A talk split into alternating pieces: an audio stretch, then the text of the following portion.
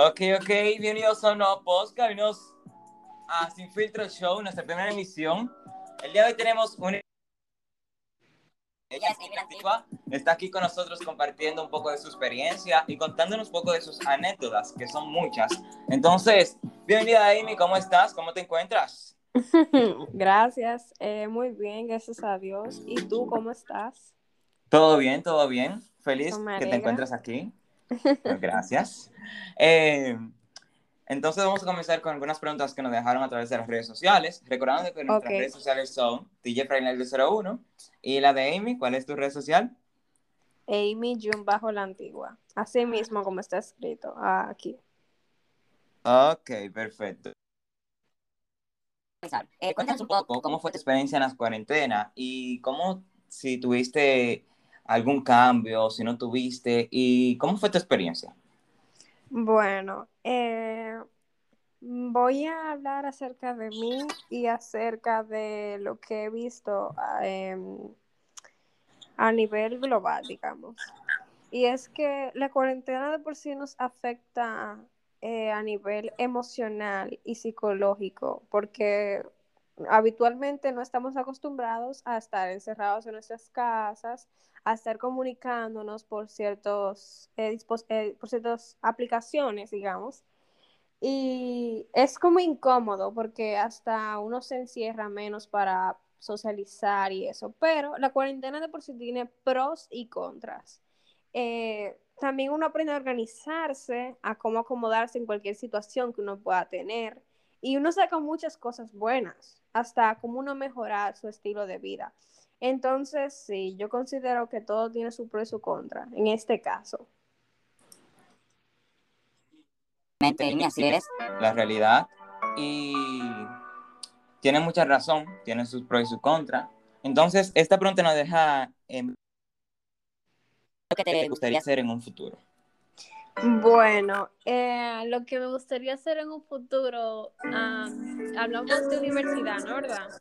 Sí.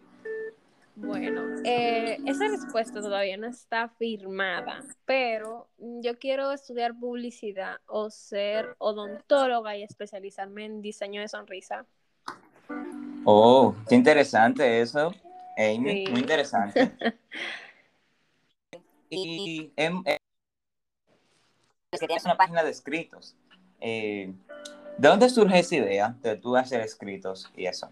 Mm, Bueno, eh, con respecto a mis escritos, ah, eso fue, yo lo comencé, como les di, eh, como les puedo decir, en la cuarentena. Y de por sí, una de las cosas positivas que me dio la cuarentena fue aprender a pensar en el tiempo y en mí.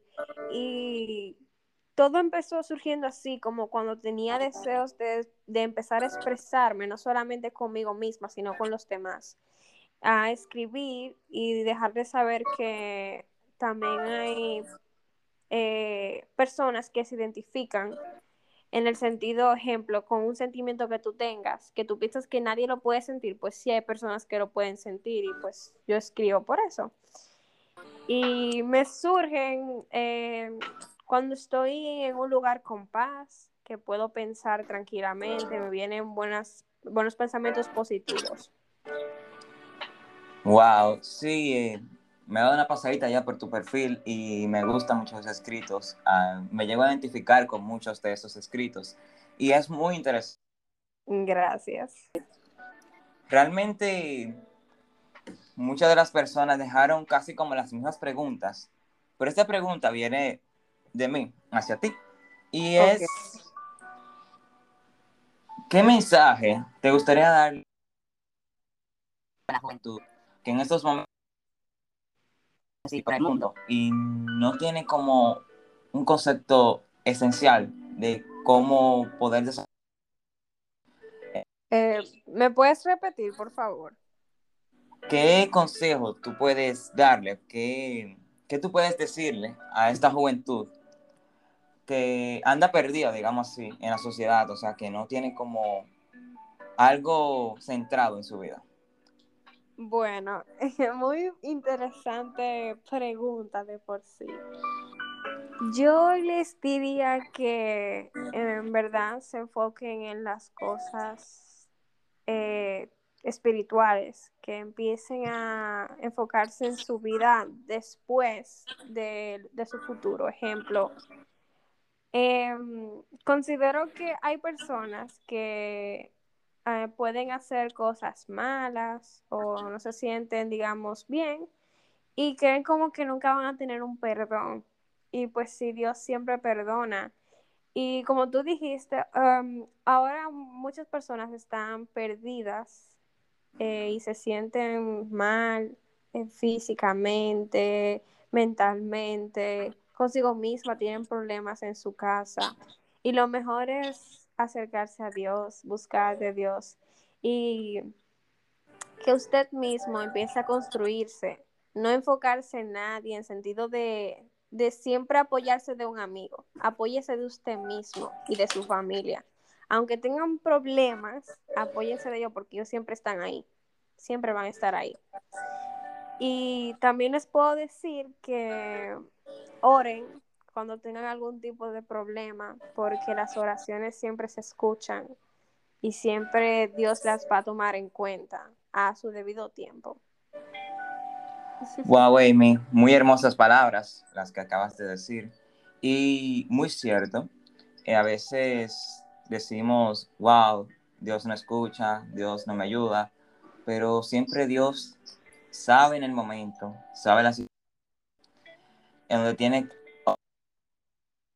a dónde ayudar. Y Él siempre te ayuda de, una, de alguna forma, aunque no sea muy notoria la situación. Exactamente. Y, o sea, hay personas, como recalcas, hay muchas personas que creen que Dios de por sí no escucha las oraciones. Y sí las escucha, simplemente que hay tres tipos de, de tiempos. Y es el tiempo del sí inmediato, el tiempo de espera y el tiempo de no. Ejemplo, el tiempo de sí inmediato es cuando tú oras a Dios y Dios automáticamente te lo va a conceder porque Él sabe que eso te va a convenir a ti. El, la oración del tiempo es como quien dice, o sea, yo estoy orando por algo que futúricamente con fe yo lo estoy esperando porque yo sé que Dios me lo va a otorgar a su debido tiempo. Y la oración de el no es porque Dios sabe que lo que tú estás pidiendo a ti no te va a convenir en tu vida.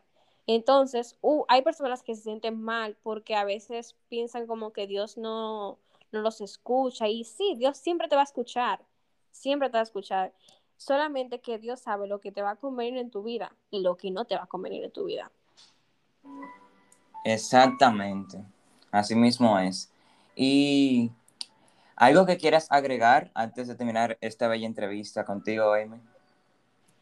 Em, bueno, que déjame pensar. Que no se enfoquen por la negatividad de las personas, que las juzguen, le hagan estereotipos, personas que las traten mal, porque, eh, bueno, porque cuando nos enfocamos en la negatividad, nos estamos enfocando en toda las malas vibras que una persona nos está tirando a nosotros mismos. Y no sabemos si esa persona de por sí se siente mal consigo misma y nos quiere tirar su mala negatividad a nosotros. Y siempre debemos de obviar todo lo que sea malo o lo que nos haga ser malos de por sí. Cuando nos consideramos malos, mejor dicho, eh, debemos siempre ser alegres, siempre tener una sonrisa en nuestro corazón y en nuestro rostro.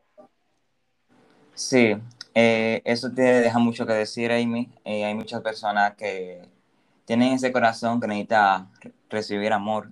Y Exactamente. Fue un placer estar contigo, me gustó mucho esa entrevista. Siendo nuestra primera entrevista de Sin Filtro Show, eh, nuestro... agradece un montón a Amy estar aquí con nosotros compartiendo. Puedes seguirnos por nuestras redes sociales como DFriend01 y en el Instagram de Amy. Amy bajo la antigua.